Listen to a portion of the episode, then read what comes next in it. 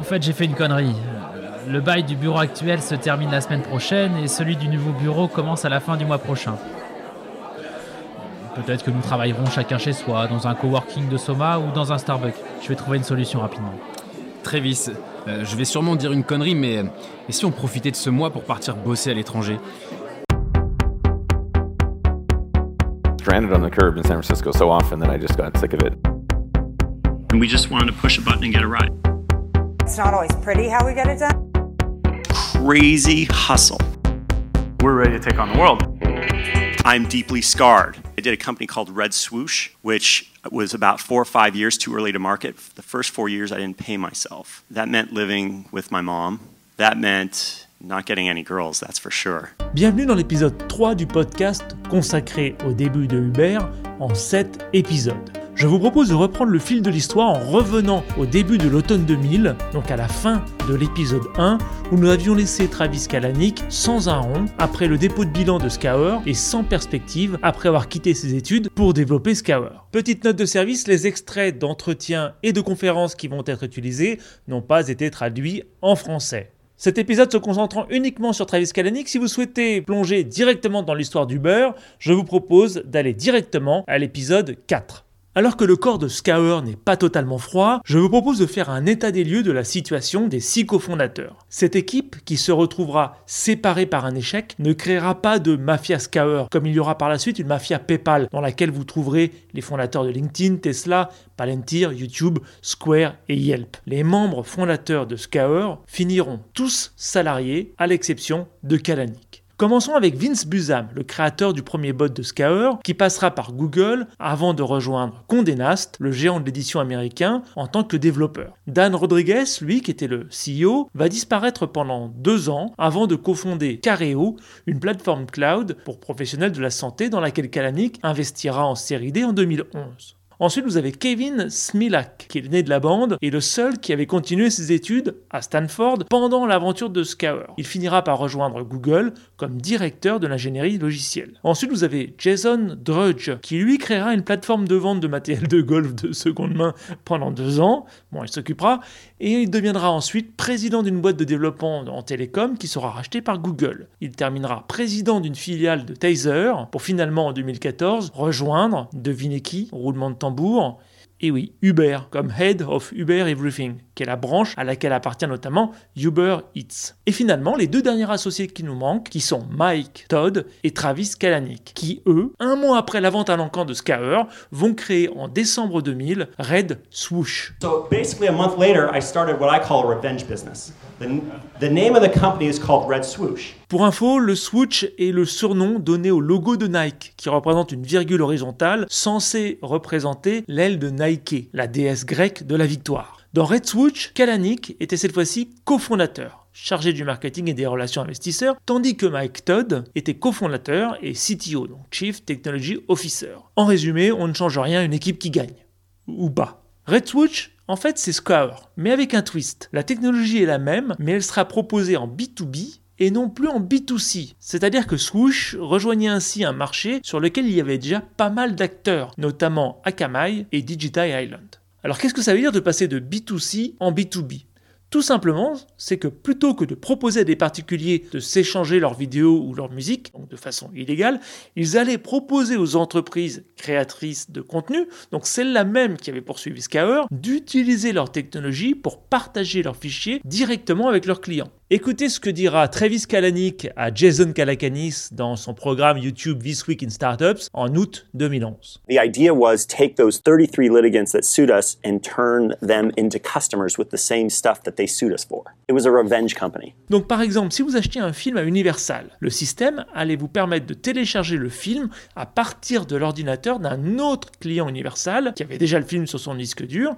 et qui était proche de chez vous, plutôt que d'utiliser les serveurs d'Universal ce qui promettait de faire de sacrées économies pour Universal. Alors je vous rappelle que iTunes ne sera officiellement présenté au public que dans plusieurs mois et que les distributeurs n'avaient pas attendu Jobs ou Netflix pour réfléchir à la distribution de leur contenu sans passer par un support physique. Le seul hic, à l'époque de AOL, de Wanadu et d'Infony, était que le partage de fichiers pouvait être extrêmement cher. Les 600 dollars le giga, autant dire que la technologie du peer-to-peer promettait de sérieuses économies. So you go in and say, hey, you're trying to deliver movies on demand. Yeah. You're trying to deliver MP3s on demand. It's Yeah. expensive. Use my technology. Yeah. And so when you take the face En termes de business model, cette stratégie s'appelle asset light, car elle fait effet de levier sur des infrastructures qui existent déjà. Donc Uber, Airbnb ou Deliveroo sont asset light. Par contre, Tesla, vachement moins. En termes de business model, on parle aussi de piggybacking, qui en français signifie porter quelqu'un sur ses épaules. Et en termes business, ça revient à utiliser l'écosystème d'un autre pour prospérer. Alors petite parenthèse, il y a plusieurs types de piggybackers. Vous avez d'abord la symbiose, c'est quand le piggybacker propose des services complémentaires aux services offerts par l'entreprise qui est piggybackée. Donc par exemple PayPal qui propose une solution de paiement sécurisée pour les clients de eBay, ou Guestly qui propose des services de ménage et de gestion des clés aux propriétaires qui louent sur Airbnb.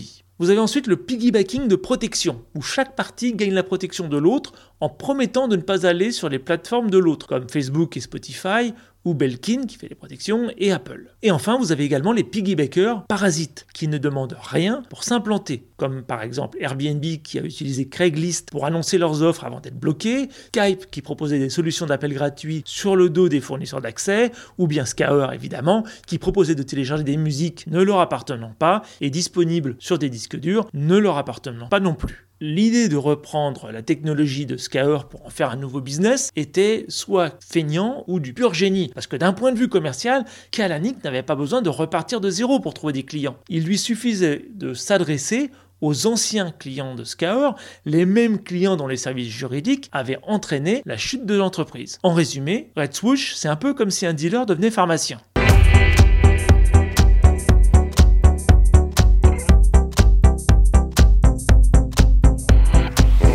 Dans un premier temps, avec le réseau, l'argumentaire et la force de conviction de Kalanick, la curiosité des clients l'emportèrent sur leur rancune. Ceux-ci leur disaient Mais au fait, on vous a pas poursuivi et fermé, et maintenant vous essayez de nous vendre autre chose? Bon d'accord, bon bah écoutez, montrez-moi ce que vous avez, juste pour voir. Et Kalanick, qui expliquera plus tard avec son génie pour le storytelling que l'idée de ce business était de se venger des clients qu'il avait poursuivis, So I got these guys to pay me for the thing that they sued me for. tu parles comme si c'était aussi simple, commença à présenter son service à ses anciens clients? C'est ainsi que, par exemple, 30 personnes participèrent au rendez-vous de présentation de Red Swoosh à Disney. Et selon des personnes présentes, il ne tenait pas en place et bredouillait au point que l'un des ingénieurs qui l'accompagnait lui dit de respirer et de se calmer. En tout cas, la présentation fut une réussite et la réunion se termina par la demande d'une propale de la part de Disney. Ces prestations orales s'amélioreront peu à peu, au fait, parce que par la suite, euh, même si ces présentations resteront un peu confuses, uh, when we were when we basically had a, a little bit of a problem. It was in December in Paris, before Uber existed, and we couldn't get a cab.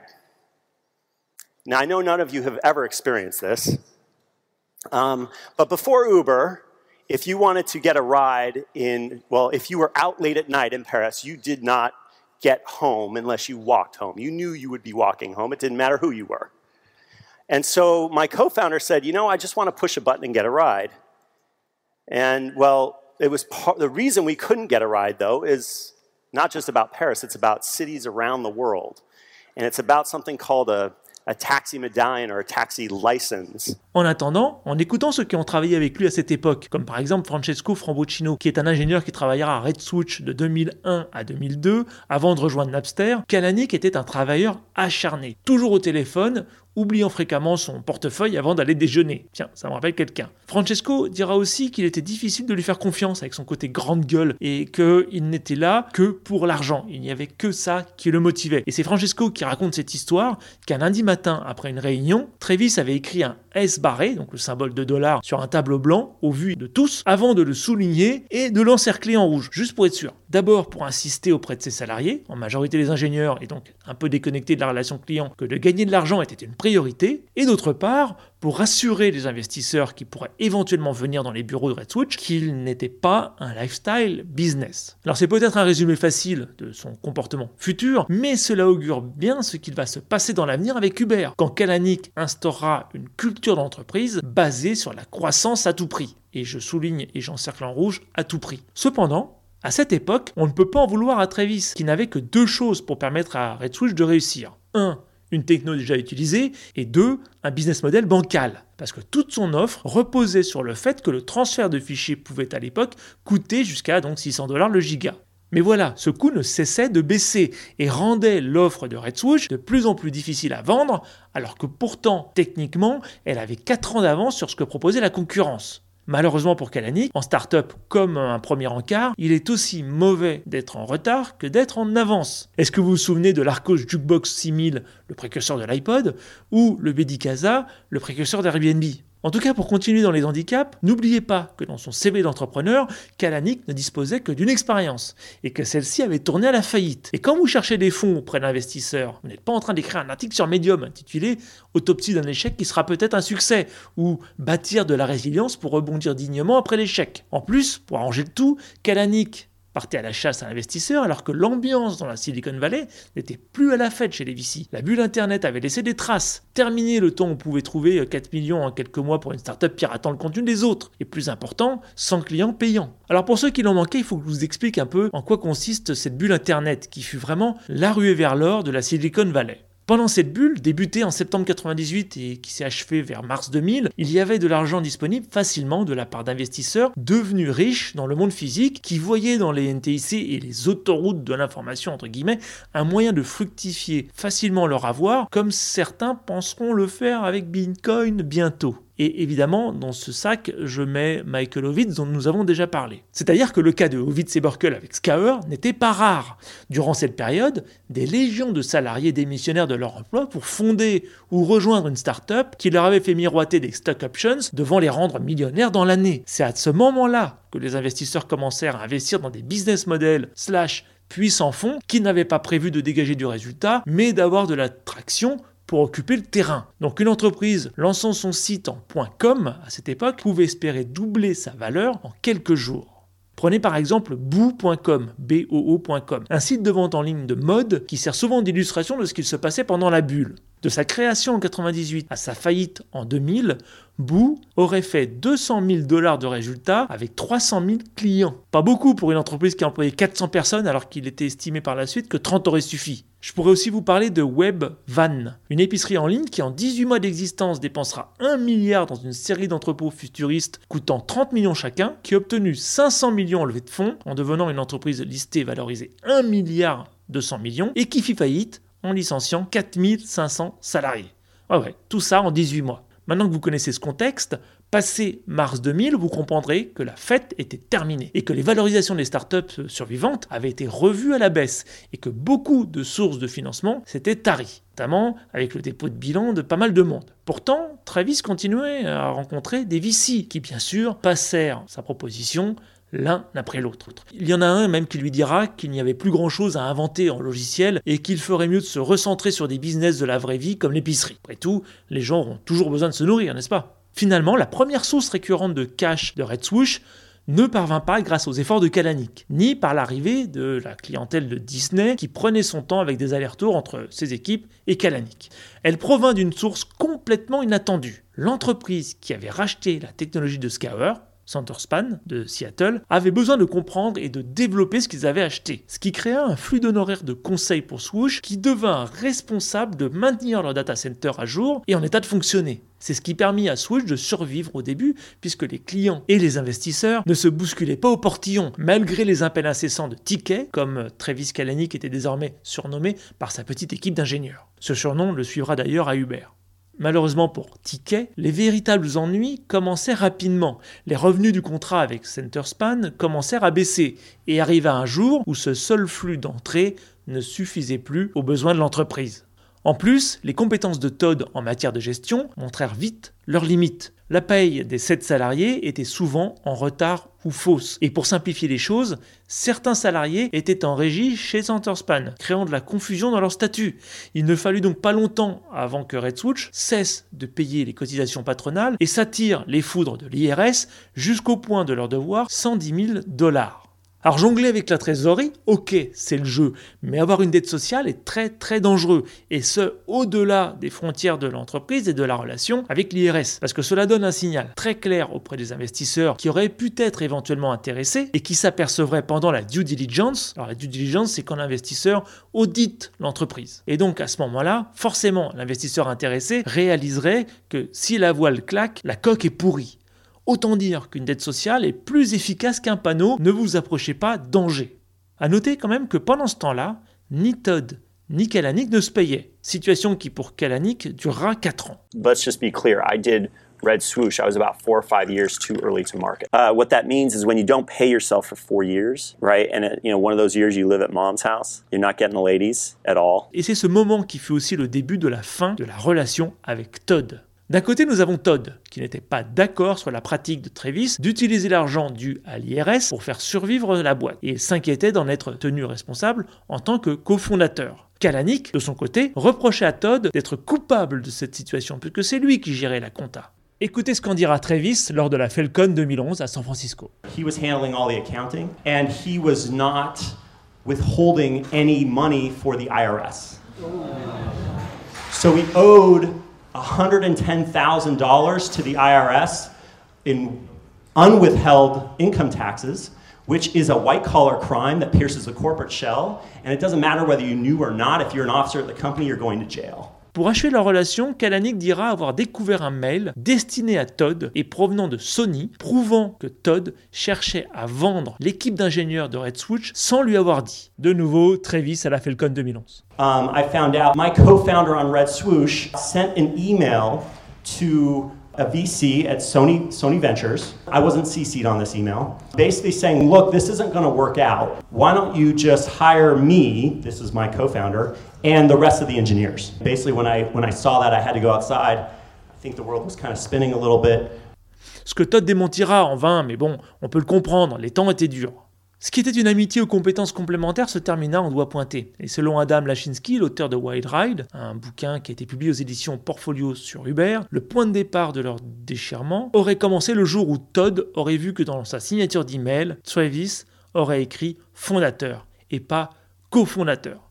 Bref, niveau bac à sable. À son départ, Todd gardera tout de même 50% des parts. Plus tard, beaucoup plus tard, il se félicitera de l'avoir fait, même s'il ne pouvait plus voir Kalanick en peinture. Son aventure ne s'arrêta pas là, hein. son parcours l'emmènera à Google avant qu'il ne cofonde plusieurs entreprises, avant de devenir le patron de l'ingénierie mobile d'Alexa chez Amazon. Côté business, les choses commencèrent à s'arranger pour Kalanick, devenu seul maître à bord. Les journées passées au téléphone, tantôt pour trouver des clients, tantôt pour relancer les prospects, et notamment Disney qui n'avait toujours pas signé, et tantôt pour trouver les investisseurs, commençaient à payer, et un rendez-vous qui promettait de changer radicalement l'avenir de Red Switch fut organisé.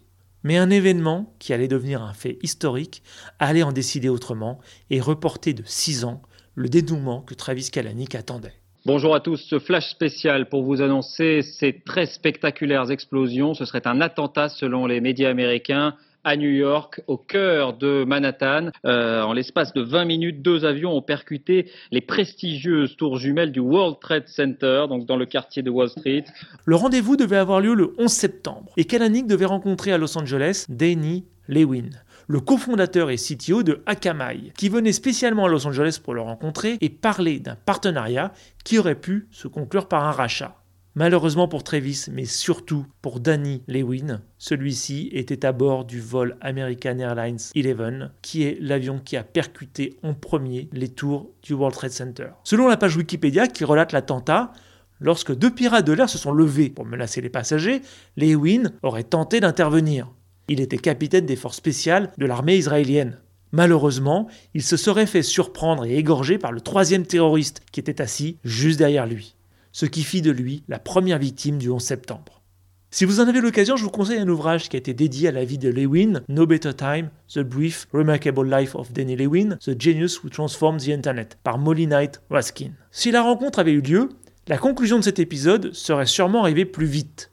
Mais fin 2001, Red Swoosh n'avait plus de trésorerie. La récession post-9-11 aggrava encore les effets de l'économie de la Californie qui se remettait toujours lentement de la bulle Internet. Le contrat avec Centerspan s'acheva et l'ardoise auprès des salariés du gouvernement ne s'était pas aggravé mais stagnait toujours à plus ou moins 100 000 dollars. Aucun VC ne voulait avoir à faire avec Red Switch et aucun concurrent, les concurrents étant eux-mêmes en danger, n'avait assez de cash pour faire la moindre offre de reprise. Les carottes semblaient sérieusement cuites pour Kalanick, qui pour sa deuxième aventure entrepreneuriale se dirigeait tranquillement vers une seconde faillite.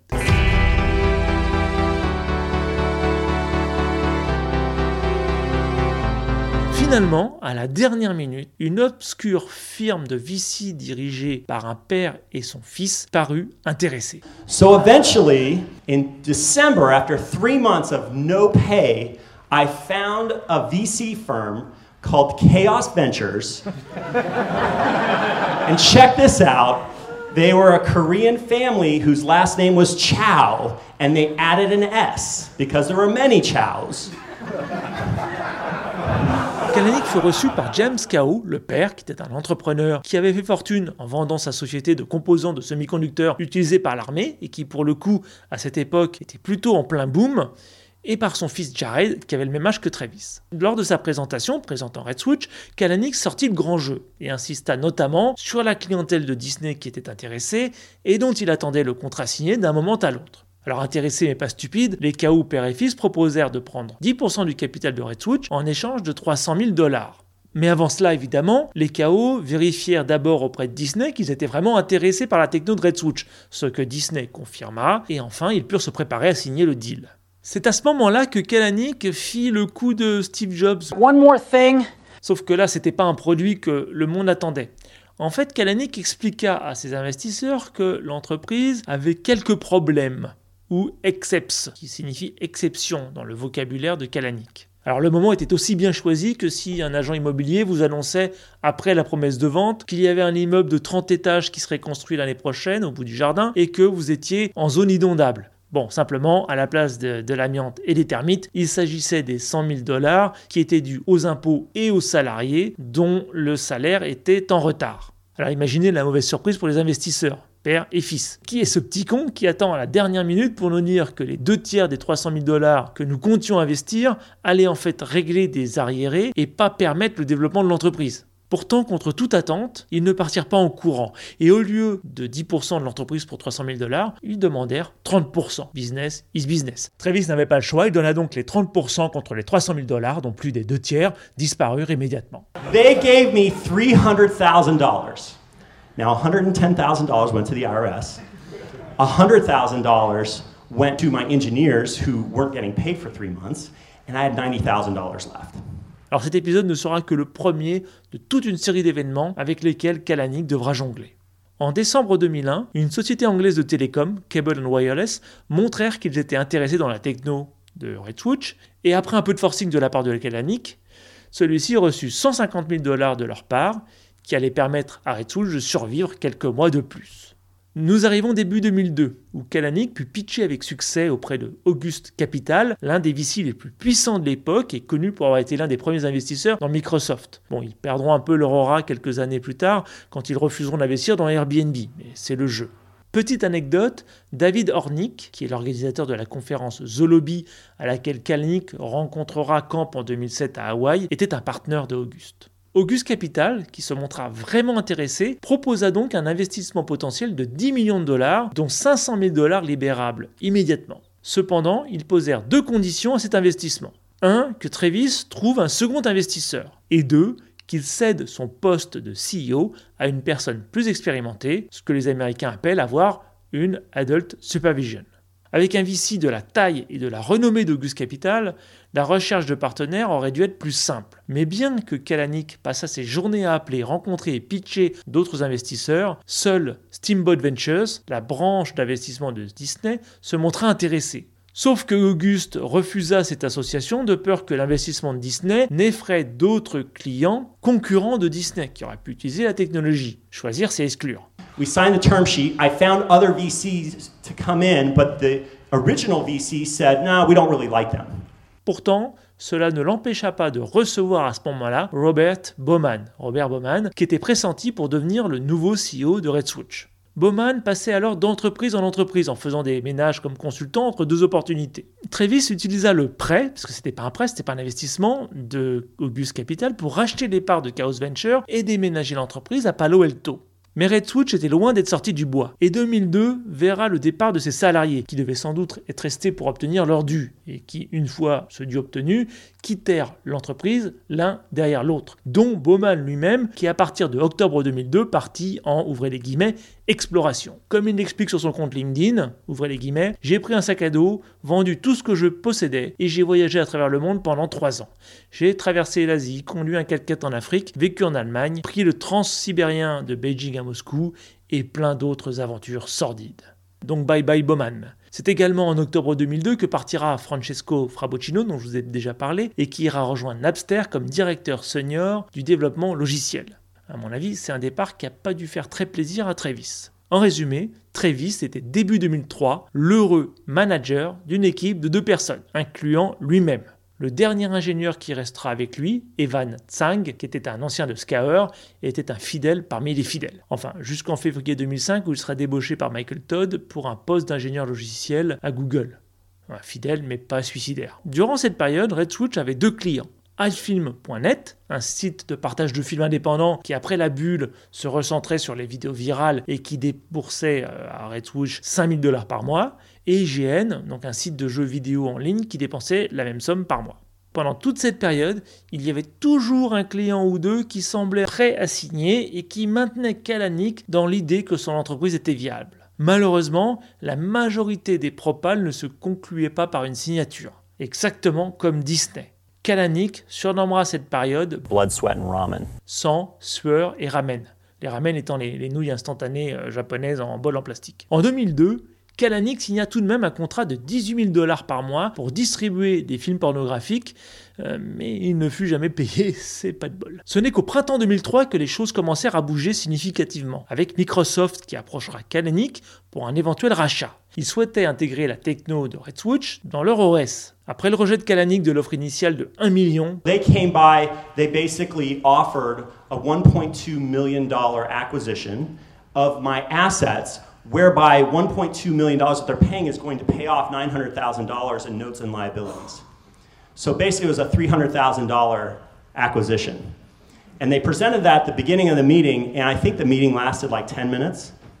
And the first minute was them telling me that, the other nine minutes was me yelling at them. pour finalement se mettre d'accord sur 5 millions, le deal capota à la dernière minute suite à un changement en interne. C'est sans doute la pire situation dans laquelle pouvait être une start-up. Um, and so I saw this for a couple of years. It's like people wanting to acquire our company, people who are interested, big companies wanting to get involved, and me getting really, really close, but it never actually happening. Um, and it sort of, what in a weird way, kept me going because there was always this shiny ball that was just right there that I could almost taste.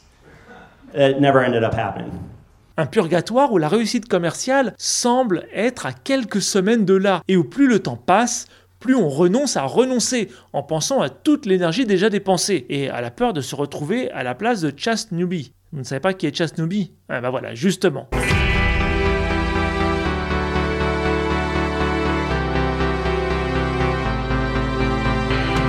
Enfin, le vent tourna. Et c'est en janvier 2005 que AOL, le Kodak du web, alors tout puissant, se montra prêt à signer un partenariat pour un million de dollars par an. Et c'est pourtant à cette époque-là, alors que Kalanick, hein, comme je vous l'ai dit, n'était patron que d'un ingénieur, fut invité au forum de Davos comme pionnier de la tech. I was really a failure pioneer.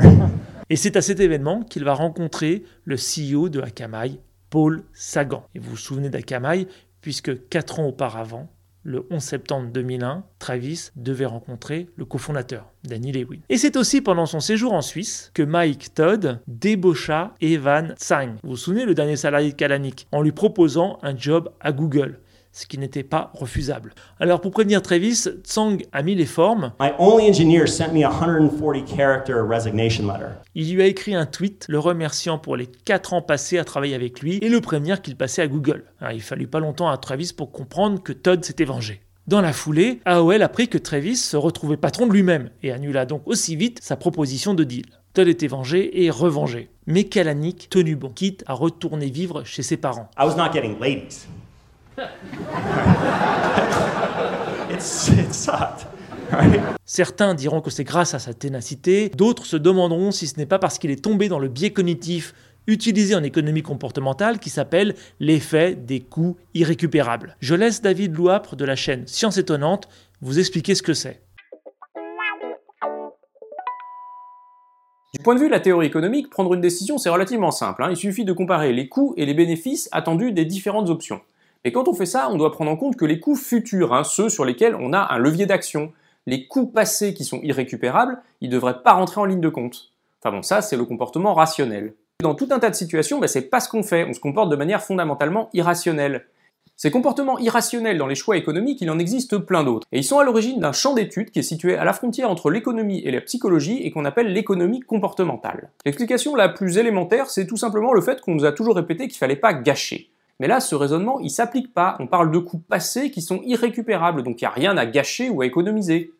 Autre explication au fait que nos choix soient influencés par les coûts irrécupérables, c'est notre volonté de ne pas perdre la face. Alors pas perdre la face en public, hein, bien sûr, c'est vrai pour les hommes politiques ou bien les managers dans les entreprises, mais aussi pas perdre la face en privé. Parce qu'en fait, on déteste se remettre en question, on déteste admettre à nous-mêmes qu'on a eu tort, donc on préfère rester avec nos certitudes passées plutôt que de reconnaître qu'on s'est trompé. Ce biais, je le trouve vraiment incroyable, parce qu'il me semble que c'est un des plus puissants que je connaisse. Même après vous avoir fait toute cette vidéo sur le sujet, j'ai encore du mal à me convaincre moi-même.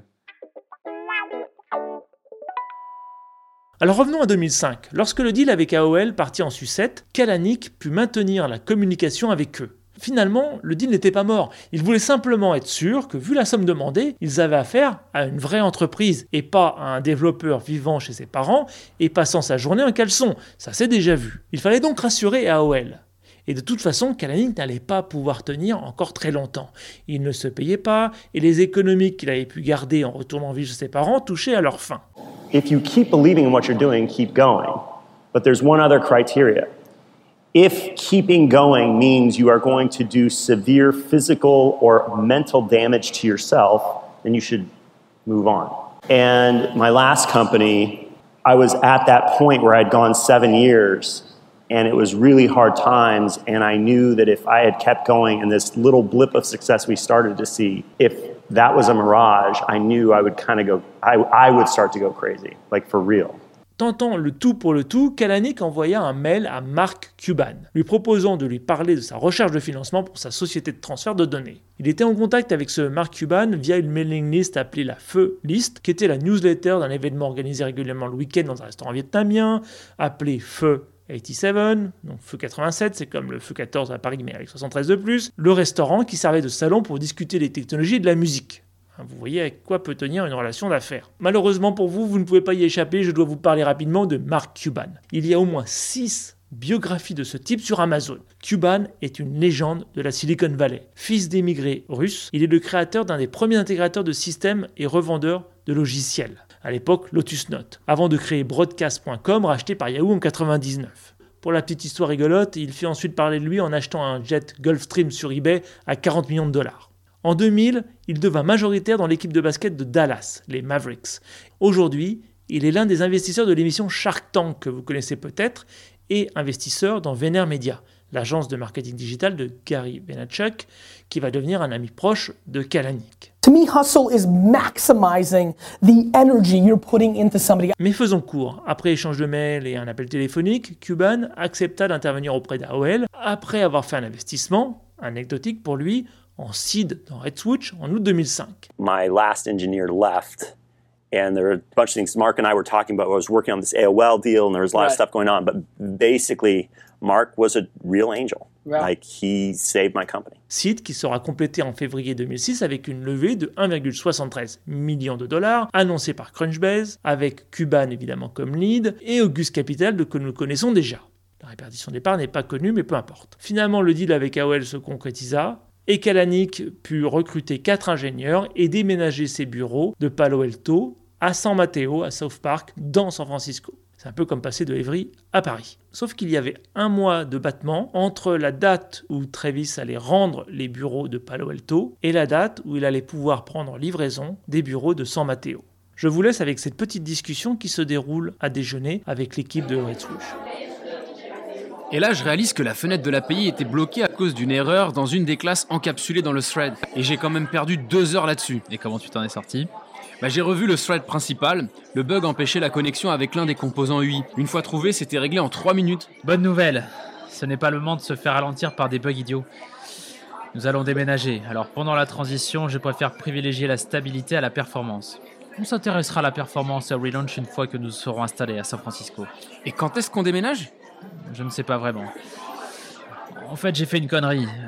Le bail du bureau actuel se termine la semaine prochaine et celui du nouveau bureau commence à la fin du mois prochain. Peut-être que nous travaillerons chacun chez soi, dans un coworking de Soma ou dans un Starbucks. Je vais trouver une solution rapidement. Vous me connaissez, je suis Monsieur Solution. Comme Mr. Wolf dans Pulp Fiction. Travis, euh, je vais sûrement dire une connerie, mais euh, et si on profitait de ce mois pour partir bosser à l'étranger? Il suffirait de trouver un endroit disposant d'un bon débit internet et de quoi s'asseoir. C'est tout ce dont nous avons besoin si on se concentre sur la stabilité. Et puis, ça nous donnerait un peu de recul pour réfléchir au relaunch. Toi, tu as lu le bouquin de Tim Ferriss, La semaine de 4 heures. Hmm, en fait, c'est plutôt une bonne idée. Tant que vous m'assurez que ce n'est pas pour prendre des vacances aux frais de swoosh, parce que là, j'aurais du mal à justifier auprès des investisseurs. En fait, si vous payez votre propre billet d'avion, je pourrais te prendre au mot. Vous aimeriez aller où? Buenos Aires. Toronto. Toronto. N'importe quoi. Sérieusement. Réunissez-vous cet après-midi et donnez-moi la destination sur laquelle vous vous serez mis d'accord. Je verrai ce qu'il est possible de faire. Finalement, l'après-midi même, les ingénieurs n'arrivant pas à se mettre d'accord, chaque ingénieur écrivit sur un bout de papier sa destination préférée. Et c'est Travis qui tirera au sort, pas de surprise, ni d'originalité, la destination vainqueur fut la Thaïlande. Et quelques jours plus tard, toute l'équipe quitta les US pour un séjour de six semaines à la plage de Railay, dans la province de Krabi, en face de Phuket. Quelques jours avant le départ, dans un post du 25 avril 2006 publié sur le blog de Red Switch, Kalanick écrit, alors sans doute pour justifier ce voyage auprès de ses investisseurs, que Red Switch a débuté 4 ans trop tôt et que pendant ces 4 années, de la rigidité s'était installée. Alors il devait sans doute parler de lui-même car il était le seul à avoir été dans l'équipe 4 ans auparavant. Et il donne plusieurs raisons pour lesquelles une entreprise pourrait souhaiter faire la même chose rénover votre inspiration, rebrander, recentrer et régénérer. Dans un article écrit en Thaïlande un peu plus tard, il complète cette liste en donnant les deux règles de base à suivre pour que ce déplacement soit un succès et pas du temps perdu. De nouveau, j'imagine qu'il cherchait surtout à rassurer les investisseurs qu'ils n'utilisaient pas leur argent pour se payer des vacances et des filles à lui et à son équipe. Sa première règle était être plus productif. Et pour cela, il proposait quatre actions.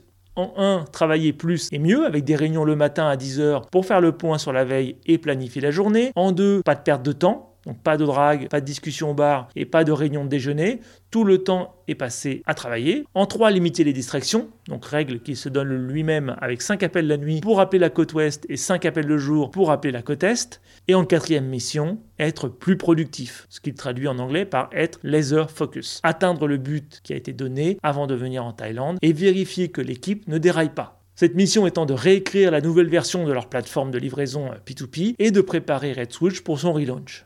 Une anecdote en passant, en lisant d'autres articles du blog de Red Switch, maintenant difficilement trouvable, je suis tombé sur un article intitulé Work and Play at Pattaya, écrit par l'un des ingénieurs qui fut présent lors de cette workcation, comme maintenant l'appelait euh, Travis, qui signe W. Alors pas difficile d'identifier Witold Stankiewicz derrière ce W. Dans son article, que Travis n'a pas forcément dû lire, il fait référence à leur court passage à Pattaya. Et il dit ceci, ouvrez les guillemets la ville n'a peut-être pas les travailleuses du sexe les plus tristes et désespérées, mais elle semble en avoir le plus. Ceci dit, nous ne nous sommes pas amusés à Pattaya, sauf si vous prenez en compte les excursions de Trévis le soir pour, et il ouvre lui-même les guillemets, pour donner des coups de téléphone. Fermez les guillemets. Comme si Travis faisait autre chose que d'appeler les clients le soir avec son téléphone. Je me demande ce qu'il pourrait faire. Je reviens sur l'article de base de Travis, qui a, après son premier point, donc sa première règle, être plus productif, a une seconde règle qui est de s'imposer de dépenser moins. Et dans cette partie, il précise que 1. Le départ en Thaïlande a été rendu possible parce qu'il n'y a plus de bureau à San Mateo à payer et qu'il n'y a pas encore les bureaux de San Francisco. 2. Que les ingénieurs l'accompagnant ont tous payé leur billet de 740 dollars en se louant leur chambre ou leur studio. Et 3. Que l'hébergement en Thaïlande est de 2 à 6 dollars la nuit. Alors cet article est bien sûr à destination de Cuban et des autres investisseurs, mais le résultat fut là. Lors des premiers jours de juillet 2006, trois ans avant WeTransfer, la nouvelle version de Red Switch était en ligne et permettait de transférer des fichiers de grande taille gratuitement avec un simple pop-up de pub tous les 5 uploads. Et nous arrivons enfin en 2007, avec cette année, vous vous souvenez, qui avait été si riche en événements pour Garrett Camp, dont nous avons parlé du parcours lors de l'épisode précédent. Et eh bien finalement, pour Travis Kalanick, ça va être exactement la même chose. 2007 va être son année. bien sûr, il va y avoir un cortège de nouveaux challenges à relever pour Kalanick, qui est à la faillite ce que la poursuite judiciaire est à Sarkozy. On pense qu'il va tomber et hop, au dernier moment, ben non, il court toujours. L'année commence avec Cuban qui souhaite sortir de Red Swoosh sans plus-value, euh, juste récupérer son pognon, mais en mettant en danger Travis, qui était en train de négocier un deal avec EcoStar, un bouquet satellite qui souhaitait utiliser Red Swoosh pour faire du streaming. Kalanick devait donc trouver un VC de remplacement à la dernière minute, et c'est Crosslink Capital qui accepta de racheter les parts de Cuban. Alors a priori, Cuban avait un agenda car en novembre 2007, il écrivit une lettre ouverte sur son blog appelant les réseaux télécoms à bloquer les serveurs de BitTorrent qui, selon lui, utilisaient trop de bandes passantes aux dépens des utilisateurs honnêtes.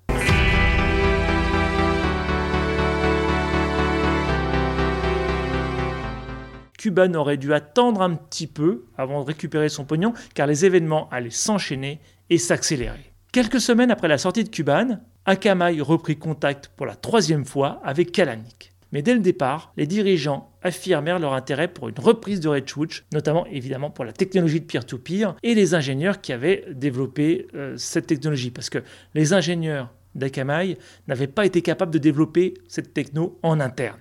Plus tard, lorsque les négociations auront abouti, Paul Sagan, dont nous avons déjà parlé, le CEO de Akamai, dira J'ai utilisé la nature rebelle de Travis et de Switch pour faire une chose que je ne parvenais pas à faire en interne et pour laquelle je me tapais la tête contre les murs depuis des années. Finalement, le 12 avril 2007, Akamai annonça publiquement avoir acquis Red Swoosh pour 15 millions de dollars en stock options, plus 3,5 millions répartis sur 3 ans, si la société atteignait certains résultats. the purchase price was basically 20 it was it was 19 essentially yeah. uh, the incentives on top were about 4 or 5 l'anecdote dit que pour célébrer la vente de Red Swoosh Kalanick se serait acheté une paire de chaussettes à losange sur laquelle il aurait fait broder sang sueur et ramen pour marquer la fin de ses années de galère alors tout aurait pu tourner court si Todd avait refusé de vendre, mais il n'ira pas dire non aux millions de dollars qui lui revenaient. Le deal fut donc signé et Akamai récupéra la petite équipe de Red la technologie de peer-to-peer, le client BitTorrent et Kalanick qui par contrat s'était engagé à rester 3 ans. Il ne fera que 12 mois. malgré qu'il s'était bien gardé de déménager sur la côte est où était situé le siège d'Akamai, parce qu'il souhaitait minimiser les intrusions des cadres d'Akamai, euh, il ne put rien empêcher. Swoosh était devenu la start-up de l'entreprise et Travis un salarié. Comme VSC à la SNCF ou Nespresso à Nestlé, ils étaient la boîte sexy et en vue où des choses nouvelles se passaient. Et bien sûr, beaucoup d'ingénieurs de Akamai voulaient s'en mêler pour apporter leur contribution, tandis que l'équipe RH cherchait à mélanger les cultures des deux entités en transférant des ingénieurs d'un côté ou de l'autre. Et je ne parle pas du caractère de Travis dont parlera Paul Sagan dans une interview à Recode. Ouvrez les guillemets, Travis, avec son approche impétueuse habituelle, était épidermique à certains. En attendant, Kalanick avait 31 ans quelques millions de dollars en banque et pouvait enfin se permettre de s'acheter ce qu'il n'avait pas pu jusqu'à présent. Alors, il n'ira pas s'acheter une voiture neuve comme Garrett. La seule voiture que l'on connaisse à Travis est une BMW M3 décapotable de 99, mais un appartement. Il pouvait aussi enfin voyager, faire des rencontres et se rendre à toutes les conférences tech qui existaient sur Terre dont The Lobby qui se déroula en octobre 2007 et où il rencontra Garrett, qui était dans sa carrière au même point que lui. Ils étaient en ce moment-là tous les deux salariés des entreprises qui les avaient rachetés.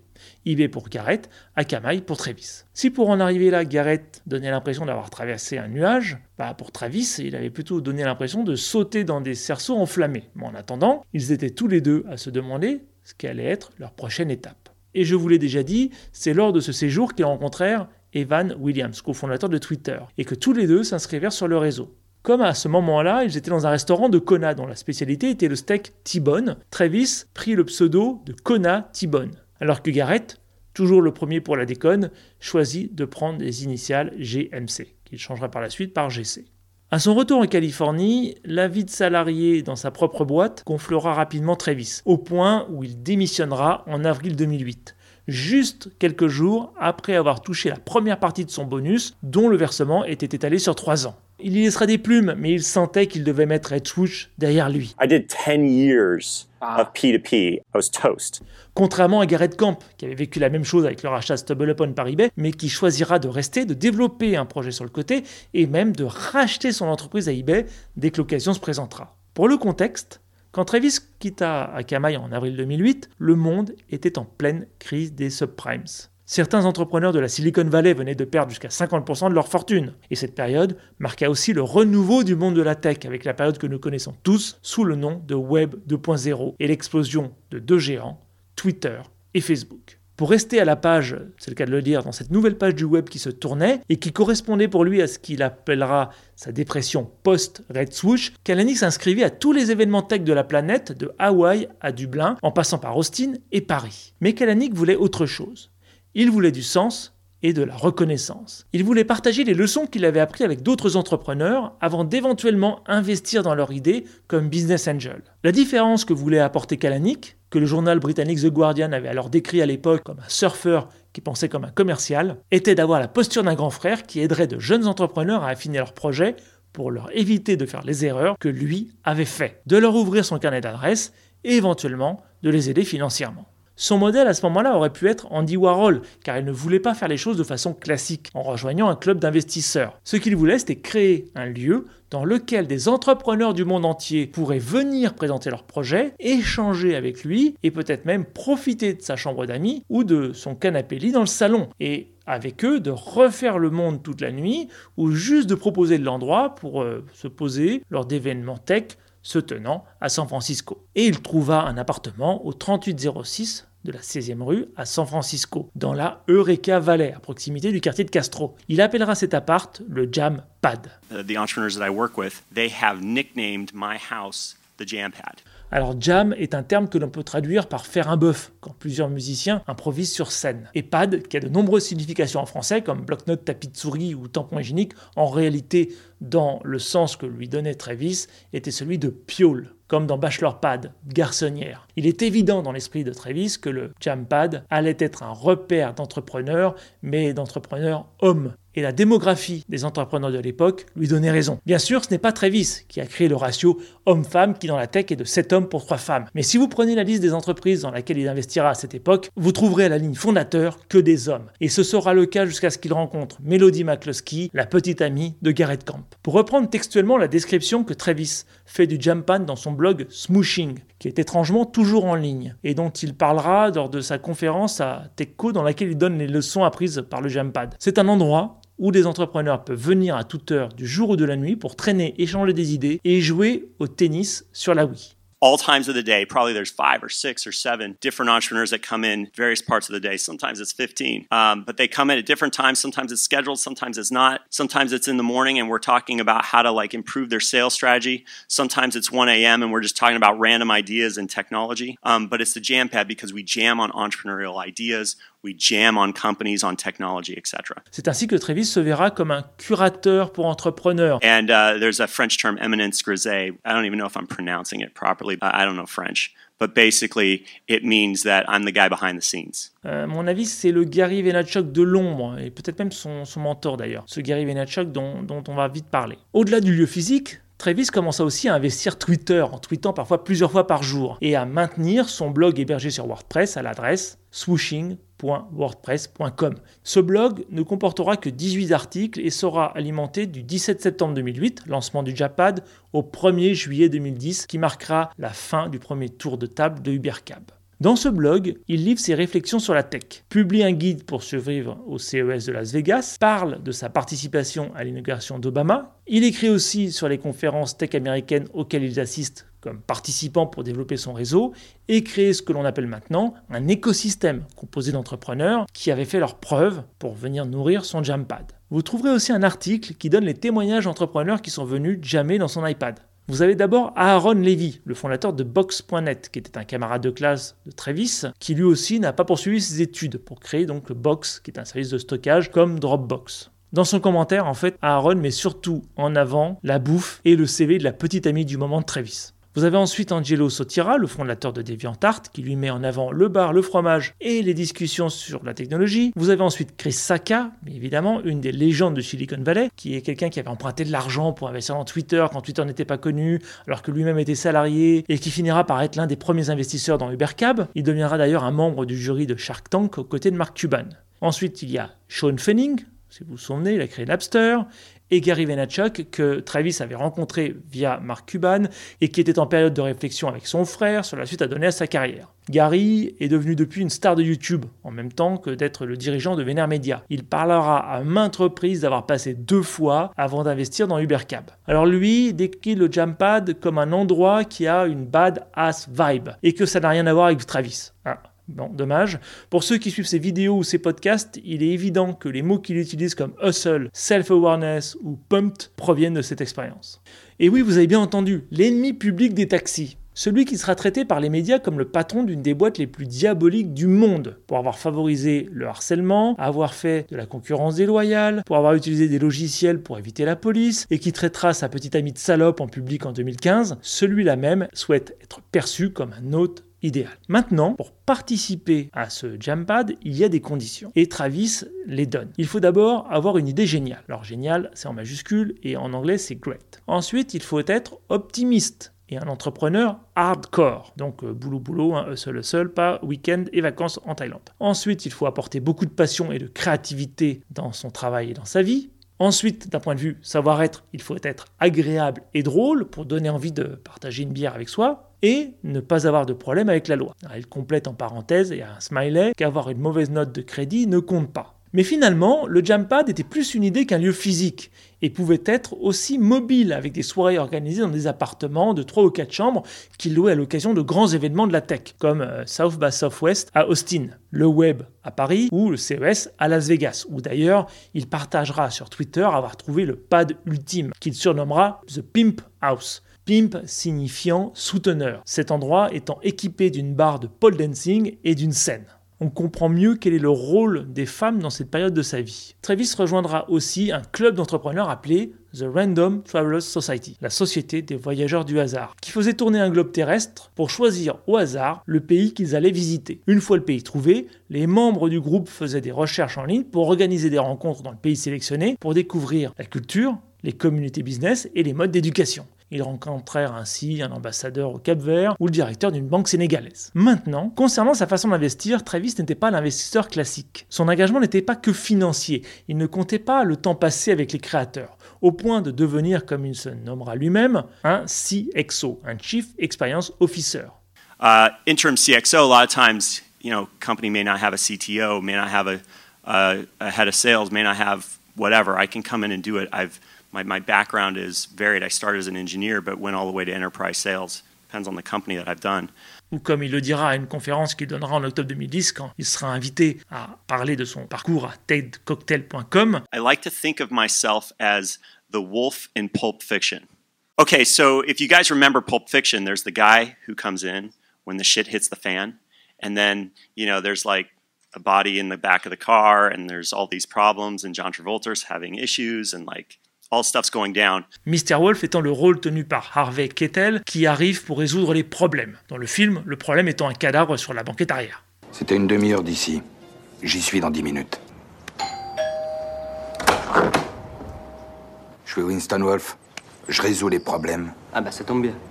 Je sais, on m'a appelé. Lors de cette conférence, Travis donne plusieurs exemples uh, one of my companies has an investor who is formerly a billionaire who is about to declare personal bankruptcy, called us and said, I'm going to need to liquidate all of my shares in your company. And I'm going to need to do it by next week. And we're like, oh, okay, that's really interesting. En gros, Kalanick se positionnait comme l'homme à appeler quand il n'y avait pas d'autre solution et que le capitaine Flamme n'était pas disponible. En fait, avec le recul, on peut dire que le succès de Travis comme business angel fut au mieux très modeste. Alors ok, certaines des entreprises qu'il conseillait furent rachetées, mais bon, sans son aide, comme DeviantArt et Floaton.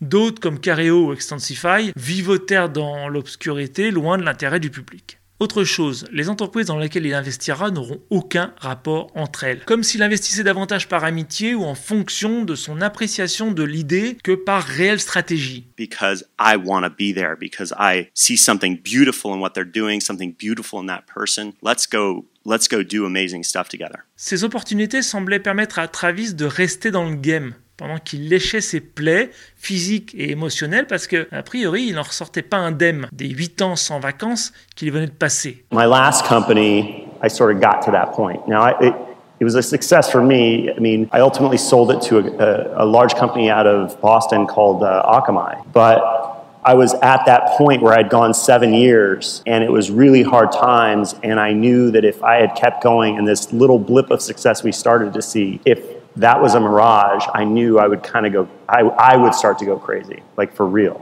Et comme il le dira à ce moment-là, l'argent ne fait pas le bonheur, mais ça paye votre thérapie. En tout cas, il semble évident que Travis sort de cette expérience en ayant renforcé sa croyance qu'il n'y a que le travail, et le travail dur, qui paye. À voir où ça va le mener. Lors du prochain épisode, nous nous rendrons à Paris pour le Web 2008 et répondre à la question est-ce que Uber a été créé par une nuit d'hiver enneigée à Paris? Ah, j'allais oublier. Si vous vous demandez toujours qui est Chas Newby, dont j'ai parlé durant cet épisode, c'est l'ami de John Lennon qui a refusé sa proposition de rejoindre son petit groupe de rock qui venait de signer pour jouer dans un club de Hambourg. Et il préféra finir ses études de chimie. Il me reste à remercier Julien Vessier pour avoir joué le rôle de Travis Kalanick et Guillaume Couder pour avoir pris le rôle de l'un des ingénieurs de l'équipe de Red Swoosh.